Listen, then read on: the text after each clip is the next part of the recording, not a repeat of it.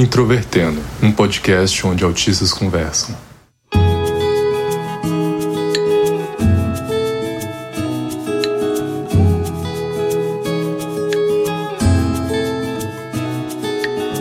Um olá para você que ouve o podcast Introvertendo, que é o principal programa sobre autismo do Brasil.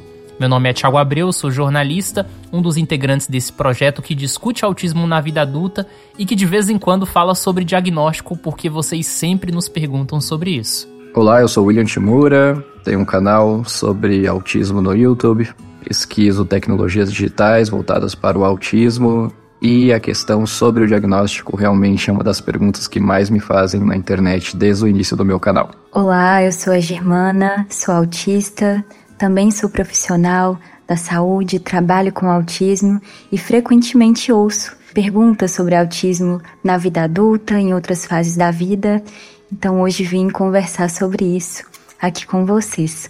E em cinco anos de introvertendo, frequentemente a gente recebe e-mails, mensagens de pessoas. Ah, vocês têm indicação de profissionais? Como é que eu faço? Qual é o passo? Então esse episódio é uma forma de oferecer em um só conteúdo informações para tantas perguntas, tantas angústias, tantos anseios de muitos de vocês que conhecem o Introvertendo. E se você é uma dessas pessoas que está tendo o primeiro contato com o podcast agora, seja bem-vindo, seja bem-vinda. O Introvertendo discute autismo na vida adulta e várias outras questões culturais e técnicas sobre o autismo. Nós temos o nosso site que é o introvertendo.com.br, também página no Facebook, Twitter e Instagram onde você pode nos seguir e nos acompanhar.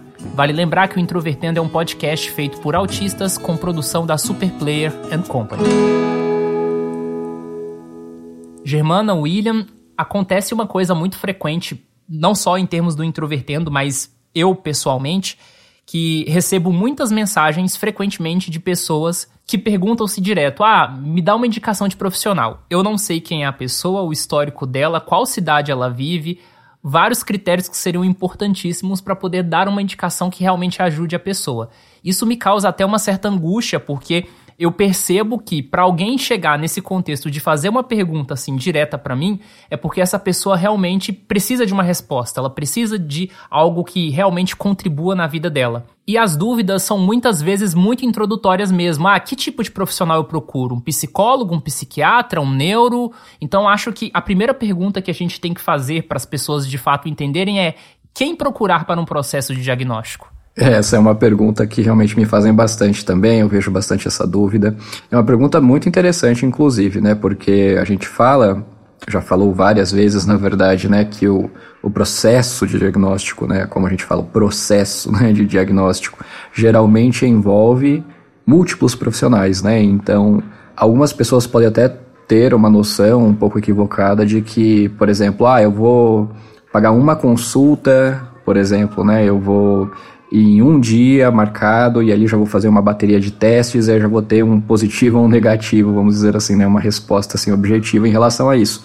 E a gente sabe que não é assim que ocorre. Na verdade, por exemplo, né, tomando como exemplo o meu caso, eu, o meu processo em si, desde a primeira hipótese até realmente ter um laudo bem estruturado e também endossado né, pela minha psiquiatra da época, é, demorou mais de um ano o processo todo, né? E sim, é um pouco angustiante, sim, às vezes né, a gente sabe que recursos financeiros, é, infelizmente, muitas vezes alguns sacrifícios têm que ser feitos né, para conseguir um, uma atenção, um acesso a um, um, processo de qualidade de diagnóstico, né? Mas voltando à pergunta original, né? Então, tendo em vista que se trata de um processo com múltiplos profissionais, eu geralmente indico, né? Eu acho que esse é o caminho interessante, é, de se buscar por um profissional que saiba sobre o autismo.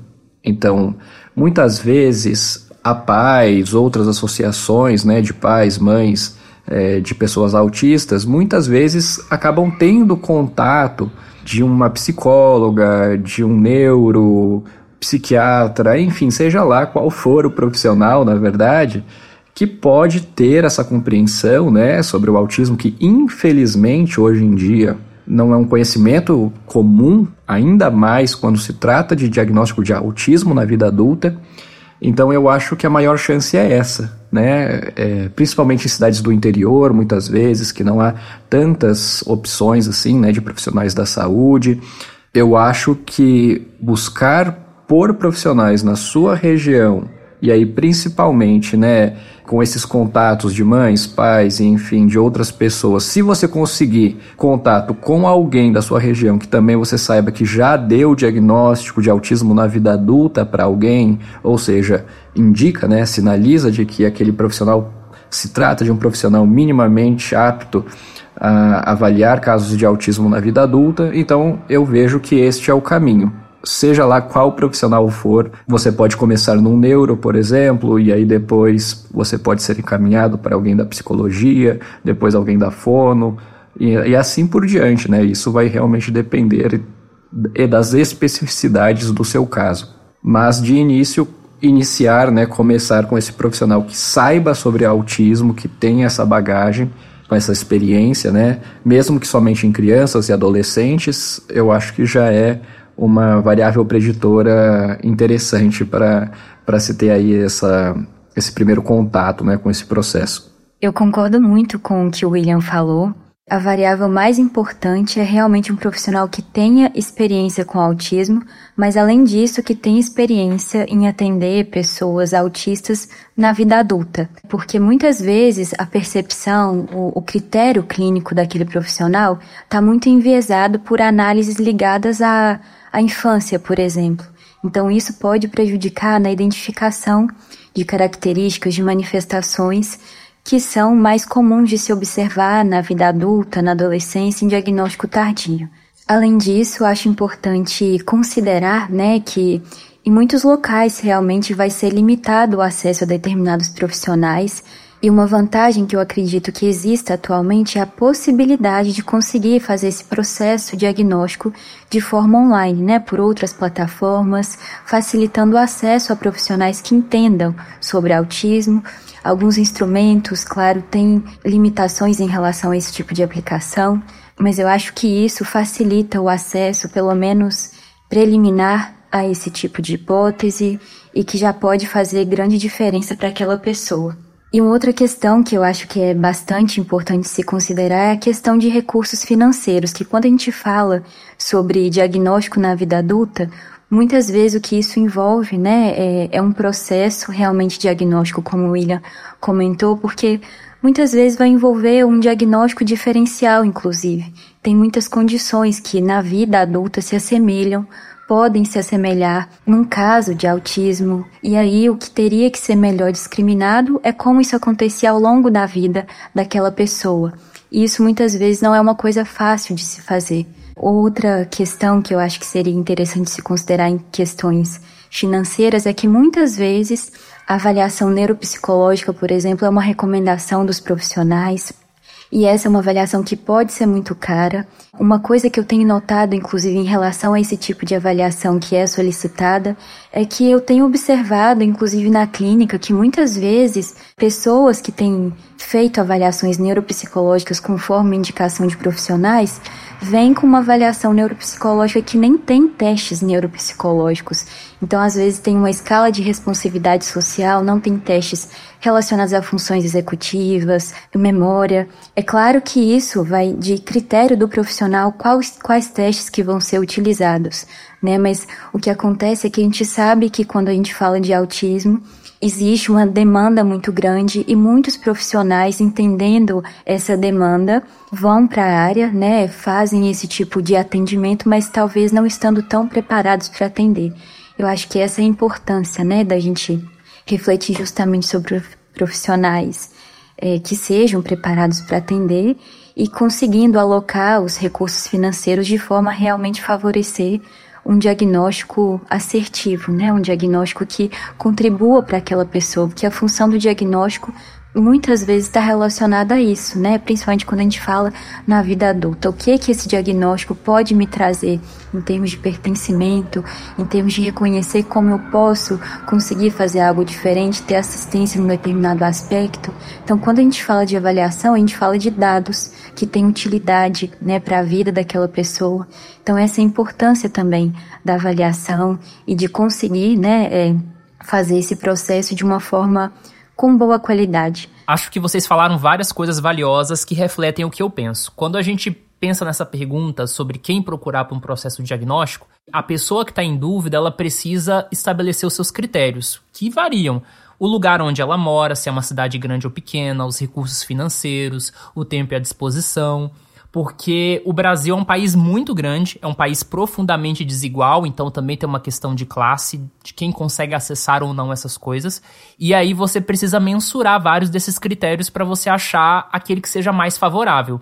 Eu, por exemplo, né, na minha experiência de 10 anos atrás, eu usava muita rede social e consegui um contato de uma fonoaudióloga que no caso foi quem iniciou esse processo de suspeita. Ela me encaminhou para o neurologista eu recebi o diagnóstico, mas foi algo que pesou muito no meu bolso. Eu acho que hoje, num contexto de autismo de hoje, talvez eu poderia ter seguido outro caminho. Por exemplo, né?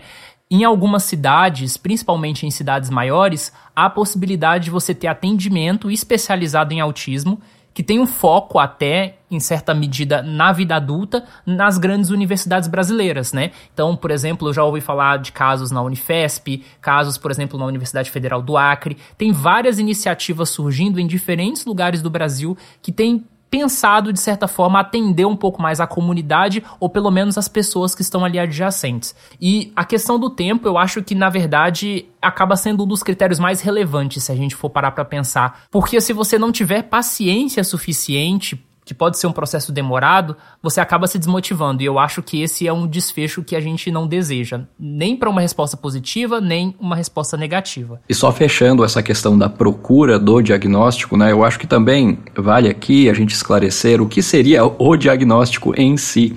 É curioso, mas eu acompanhei já vários adultos também, né, que passaram por esse processo com vários profissionais e etc. E eu noto que é natural que ao longo desse processo surjam questionamentos como: tá, mas aí se a psicóloga me der um papel que fala que tem um CID, então eu já sou diagnosticado? Eu preciso passar por mais alguém? Ah, eu fui no neuro e tive uma consulta. E aí ele me deu um parecer ali, ele escreveu, então eu já sou diagnosticado, o que, que é o diagnóstico em si, né? Então, na verdade, não existe realmente um papel oficial, um sistema unificado do Brasil, vamos dizer assim, né? Que a partir do momento que você está naquele sistema, você é listado oficialmente como autista, na verdade, né? Isso não existe. O que pode até ser um pouco angustiante, na verdade. É claro que muitas vezes para questões de garantias de direito, por exemplo, né, a citar aqui por exemplo, o Enem, né, que caso eu queira ter uma adaptação na prova por conta do autismo, a questão da vacina e etc., é, muitas vezes a gente vai precisar de alguém com um CRM que possa ali, né, é, emitir um laudo, um atestado, ou enfim, né, nesse sentido médico. Então, muitas vezes é necessário que pelo menos um médico esteja envolvido no processo de diagnóstico, caso você queira, né, também principalmente, seguir com essa é, com essa questão de garantia de direitos e enfim. Mas muitas vezes o que a gente chama de relatório psicoavaliativo, né, que aí a gente está falando dos profissionais, exclusivamente dos profissionais né, que trabalham com psicoavaliação, vai ser um documento, inclusive eu vejo né, que isso é uma prática comum entre vários médicos, que sugerem, né, encaminham ali os seus pacientes a justamente buscarem por algum profissional da psicologia que possa também emitir esse relatório e enfim, é, então o laudo em si, né, o diagnóstico em si, todo esse processo ele é composto por vários documentos, né, por vários papéis que aí você tem uma pastinha e aquela pastinha você de todo aquele histórico e enfim, aquilo pode ser considerado o que a gente chama de diagnóstico, né, vamos dizer assim. Teremos diagnósticos, casos de diagnósticos com processos mais robustos, e outros casos com processos um pouco mais frágeis. O autismo é uma deficiência diretamente ligada à dificuldade de interação social e de comunicação. E muitos autistas têm uma dificuldade de se portar em ambientes sociais. Acho que o processo de avaliação de um atendimento médico também é um ambiente social em que várias dessas variáveis acabam sendo consideradas. E aí, muitas pessoas, num processo diagnóstico, têm dúvidas de como elas devem se comportar, o que, que elas devem trazer, o que elas devem falar ou não falar. E eu vejo muitos relatos na internet de pessoas que se sentiram invalidadas num processo de avaliação de autismo, seja por alguma coisa que a pessoa falou ou que a pessoa não considerou aquilo que o sujeito trouxe ali durante o processo. E aí vem a grande pergunta: existe uma forma ideal de se comportar durante esse processo de avaliação ou isso varia de acordo com o contexto? Acredito que o profissional, na verdade, que está avaliando, consegue auxiliar aquela pessoa durante o processo de diagnóstico. Então, se ela se identifica com determinada característica, se ela se identifica com algum aspecto, essa investigação pode ter a mediação do profissional. Então, o profissional entendendo que está avaliando uma pessoa que potencialmente é autista, em investigação para autismo, faz sentido que ele entenda que essa dificuldade pode estar presente. Inclusive, dar modelos, né? É, conseguir explicar melhor, exemplificar como isso poderia ser identificado, porque pode haver uma dificuldade de reconhecimento de questões que corroborariam com o diagnóstico, considerando que para nós, muitas vezes, o que nós somos, né, o que nós sentimos, é o nosso padrão de normalidade. Né? Então, a gente pode não conseguir identificar o que, que seria ou não relevante de contar para esse profissional.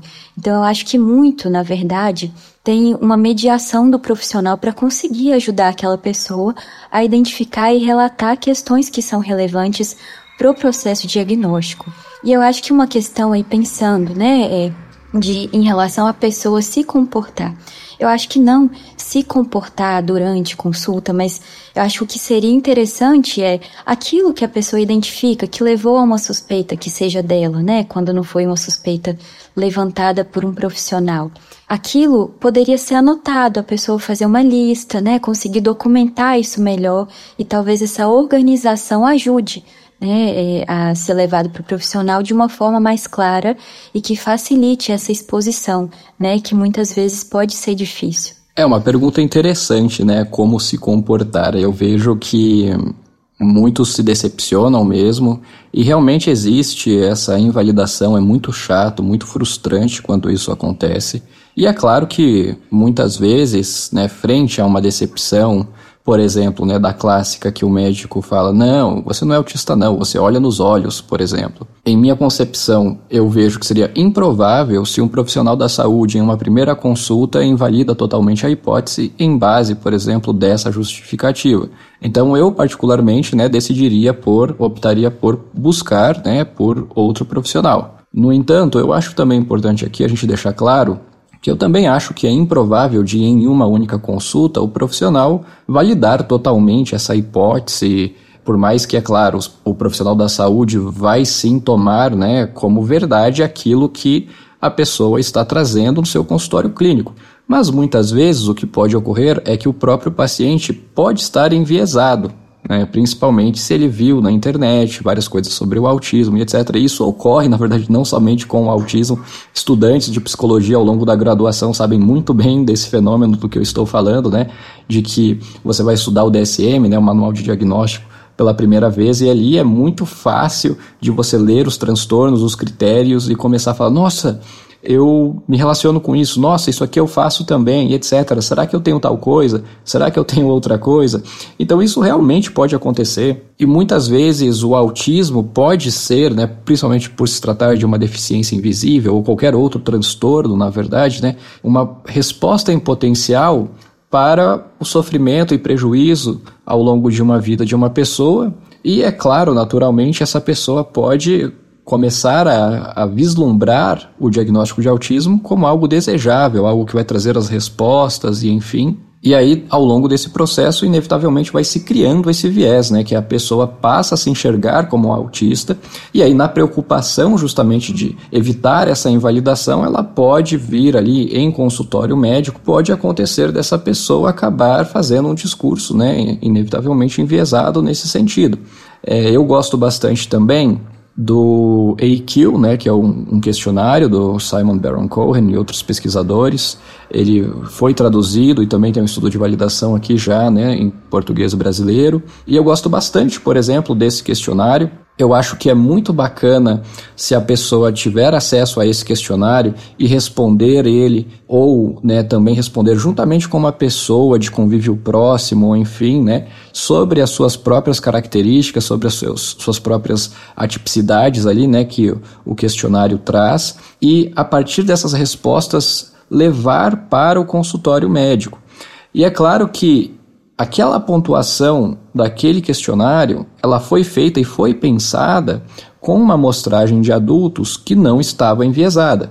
Então, se você já se encontra inevitavelmente nesse estado, né, de que, poxa, eu acho que eu realmente sou autista, eu realmente acredito que eu sou autista e tal. Então, se você já se encontra nesse estado, inevitavelmente você vai estar carregando este viés. E é claro que não necessariamente significa que é só porque você está enviesado que não se trata de um caso de autismo. No meu caso, por exemplo, né, algumas pessoas sugeriram essa hipótese ao longo da minha vida, eu só ignorei as primeiras vezes, mas depois que finalmente aquilo entrou, realmente fez sentido e eu tive esse insight, eu pensei, nossa, realmente a minha vida inteira seria explicado por isso.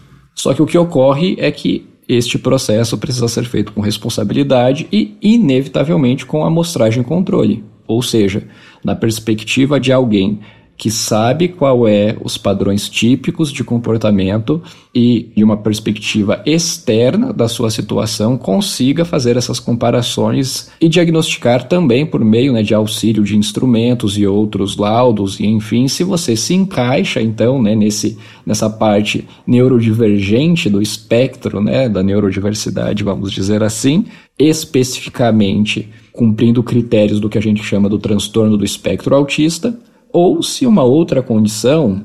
Então, por isso, ressalto a minha recomendação principal, que é busque por profissional que tenha experiência com autismo, que seja apto a diagnosticar ou que pelo menos já diagnosticou isso no passado, né, que isso já é uma variável preditora interessante na minha concepção, mas que ao mesmo tempo também tenha paciência e entendimento de que não se trata, principalmente na vida adulta, a não ser que você seja um caso muito, né, clássico, estereotipado, realmente né, se encaixa naquele estereótipo do autismo, e que você tenha evidências da sua infância, da sua adolescência, os seus pais podem confirmar, a sua família também pode confirmar vários apontamentos, uma professora, né, que acompanham você ao longo da vida. Então, a não ser que você tenha essa robustez de evidências né, ao longo da sua vida, que é claro vai ajudar com certeza no processo de diagnóstico, mas principalmente caso você não tenha, e infelizmente muitos autistas em potencial que estão nesse processo não vão ter esse apoio da família,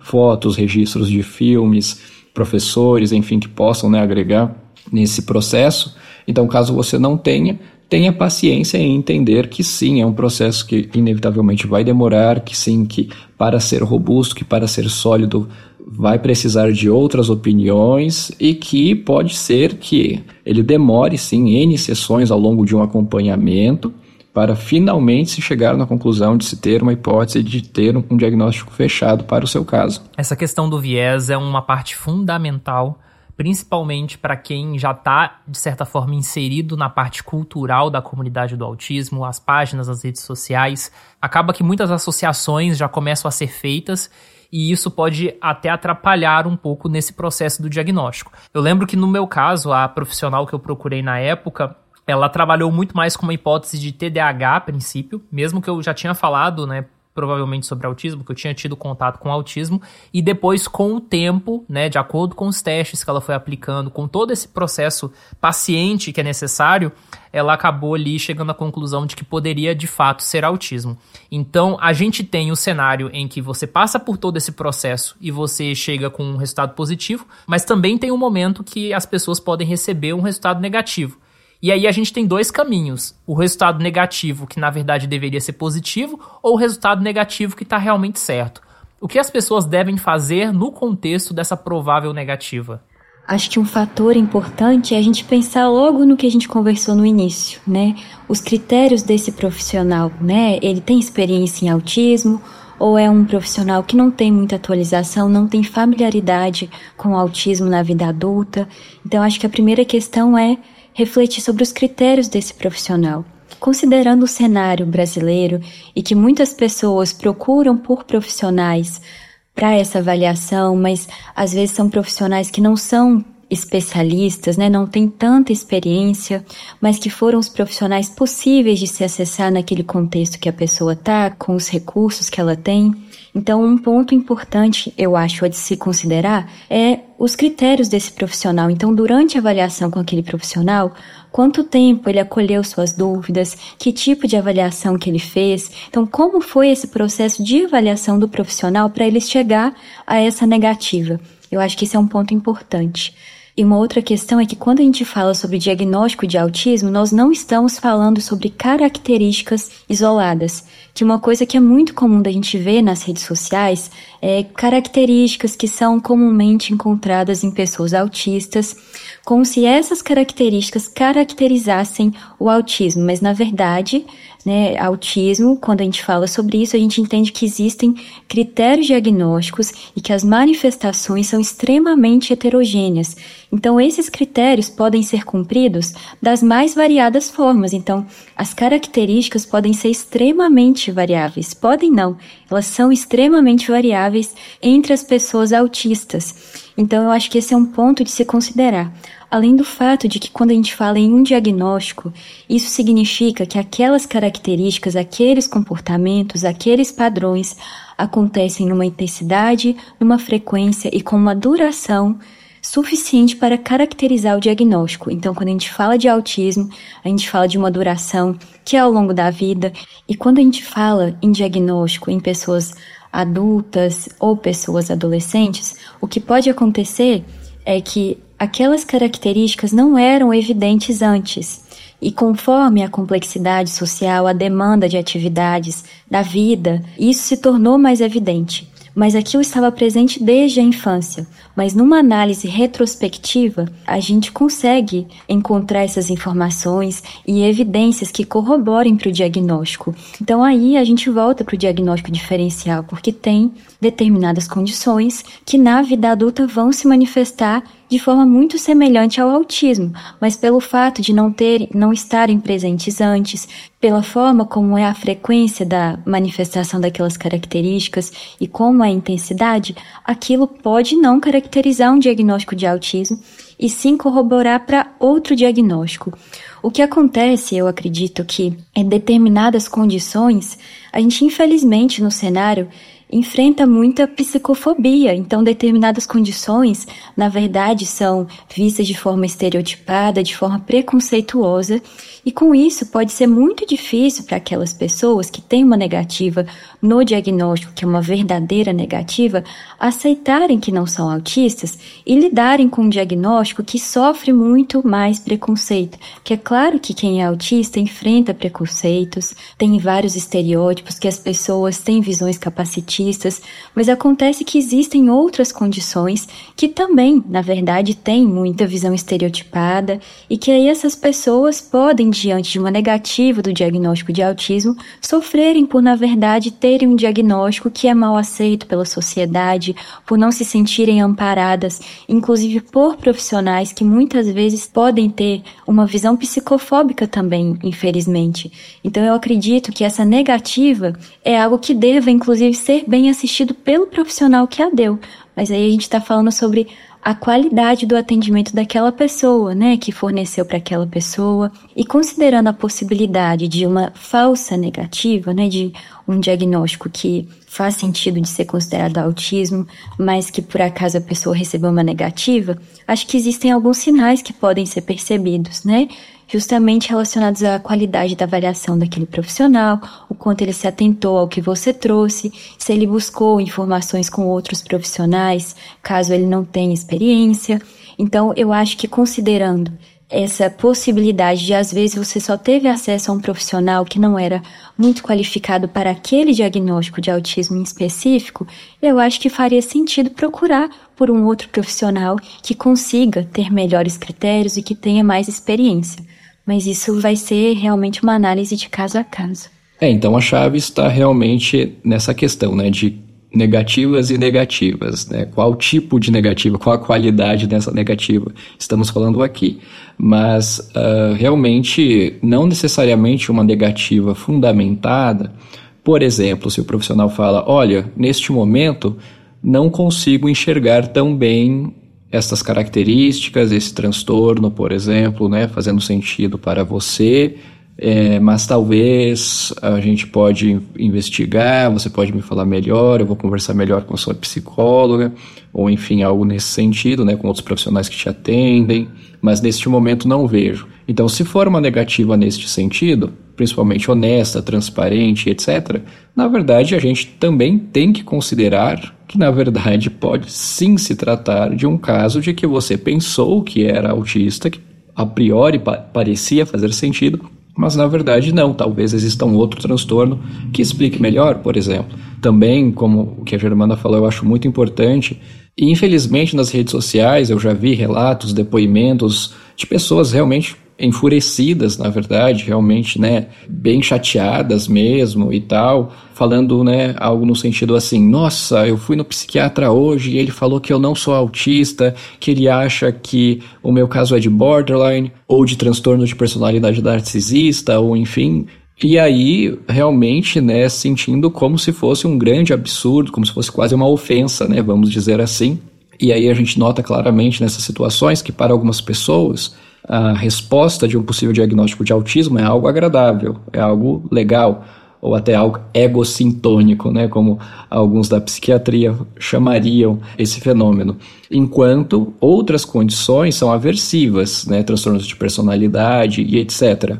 Enquanto, na verdade, qualquer outra pessoa que também tenha um diagnóstico de algum transtorno de personalidade, ela também merece acolhimento, ela também merece intervenção baseada em evidências, pode ter um grupo de apoio, toda uma mobilização também sobre essa condição que ela possa vir a ser diagnosticada com, acesso à literatura, a livros para se entender melhor, exatamente como acontece no autismo. E também eu vejo que às vezes a pessoa pode se sentir ali invalidada por por uma negativa, mas ao mesmo tempo, talvez por uma questão de de, de ficar sem jeito, ou uma questão ali de um vínculo, talvez, né, que não consegue ser tão bem estabelecido porque ainda estão nas primeiras sessões, ou enfim, que a pessoa não revela para o profissional que está avaliando que para ela o diagnóstico tem uma importância, né, que aquilo traria, ela visa qualidade de vida para ela infelizmente, tem muitos profissionais que podem não enxergar isso. Na verdade,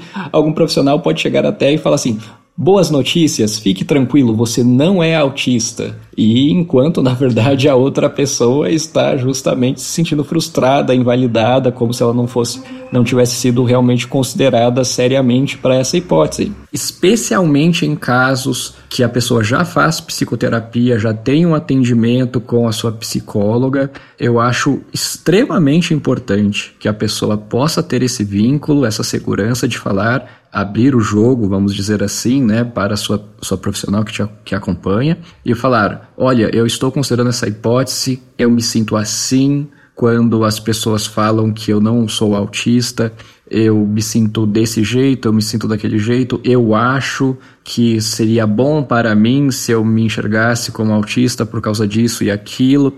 Então, todas essas questões fazem todo sentido, total sentido de serem pauta, né, de serem algo a ser ali dialogado em contexto psicoterapêutico. Mas que infelizmente nem sempre isso ocorre. E eu vejo que certamente frente a uma negativa, é interessante. Você vai para a sua psicoterapeuta e fala: o médico, você ou o profissional né, que estava fazendo uma psicoavaliação chegou na conclusão de que eu não sou autista, mas eu não concordo, eu me sinto assim, eu me sinto dessa maneira, tal, tal, tal. O que será? Como que você pode me acolher? Você pode me ajudar a entender? Será que eu não sou autista mesmo? Será que eu sou e não fui bem avaliado? O que você acha? Me ajuda aqui nesse processo. E para fechar, também existe aquele cenário que muitos esperam, que é um diagnóstico positivo para a questão do autismo. E aí vem uma grande pergunta: o que fazer depois desse diagnóstico? Muitas vezes as pessoas se sentem até um pouco isoladas, sozinhas. Então, quem procurar de fato? O que fazer? Excelente questão. Tiago, você até me recordo aqui de um, de um vídeo que você gravou há um tempo atrás, que você fala sobre, né, na sua interpretação, a responsabilidade que autistas, produtores de conteúdo, é, deveriam ter, alguns critérios, né, repensar algumas coisas sobre o que é e qual o impacto, né, quais são as consequências de você se expor na internet, falar sobre autismo publicamente e entender o espectro realmente entre uma série de outros, né, uma outra, outros itens que você aponta nesse vídeo. Eu acho esse vídeo muito legal, eu lembro dele até hoje. É, no meu processo, por exemplo, né, de diagnóstico, mais ao fim do processo que eu já tinha estudado bastante, né, como eu disse, foi mais de um ano, então eu estudei bastante no sentido assim, o suficiente para pelo menos minimamente me entender, né? É, eu me juntei a outros grupos de mães e pais, por exemplo, e eu notava ali que haviam algumas dúvidas que eram dúvidas básicas sobre o autismo que eu conseguia responder nesses grupos de WhatsApp. E como isso passou a ser parte do meu hiperfoco, eu até respondi algumas dessas perguntas, né? Ao me perguntarem se eu tinha um filho autista ou enfim, eu respondia que não e que eu me considerava como alguém que possivelmente era autista que estava em processo de diagnóstico. Então eu até entendo uma empolgação, vamos dizer assim, né? Realmente uma motivação muito grande dessa pessoa que está nesse processo de querer ir para a internet, de falar sobre a sua condição, de realmente explicar as coisas e etc. E eu entendo totalmente isso, né? Mas ao mesmo tempo, pensando na responsabilidade, né, e esta é a minha visão, eu vejo sim que é importante a gente ter contato com as outras esferas do espectro autista, né? Porque estamos todos ligados, estamos todos associados por este mesmo nome, né? Por, por essa mesma condição, mas que ao mesmo tempo se refere a uma condição que, né, como bem sabemos, em alguns casos você vai ter uma necessidade de apoio e até outros casos que você vai ter uma necessidade de apoio muito substancial, com prejuízos e outras comorbidades bem mais acentuadas. Então, falar sobre autismo carrega, sim, na minha visão, essa responsabilidade. Eu acho que a chave é aqui, para falar sobre autismo, saúde mental ou qualquer outra condição que seja, na internet, em grupos ou enfim, basta você ter esses critérios, entender o que aquilo significa para as outras pessoas, ter fontes confiáveis do que, que, do que vai embasar a sua criação de conteúdo, tentar sempre né, ser claro e transparente o que é a sua opinião, o que é a sua vivência, o que você não sabe se pode ser generalizado para outros casos de autismo e não necessariamente falar do autismo em si, como se aquele seu caso ou aquela sua especificidade fosse é, generalizável para todos os outros casos. Há essa parte da responsabilidade, ao mesmo tempo que eu tenho essa sugestão né, de buscar por associações, grupos, e não somente de outros autistas, mas também conhecer pais e mães de autistas que muitas vezes se tratam né, de casos de autismo e aí de maior severidade, entre aspas, né, esse termo severo que a gente coloquialmente usa né, na comunidade do autismo, para entender também outras esferas e outras realidades deste mesmo transtorno. Ou se não, pode se tratar de uma pessoa que simplesmente não quer produzir conteúdo sobre, ela só quer encontrar outras pessoas que têm interesses em comum e etc. E aí, nesse caso, sim, existe, existem espaços online, grupos de pessoas que compartilham suas experiências e enfim, né?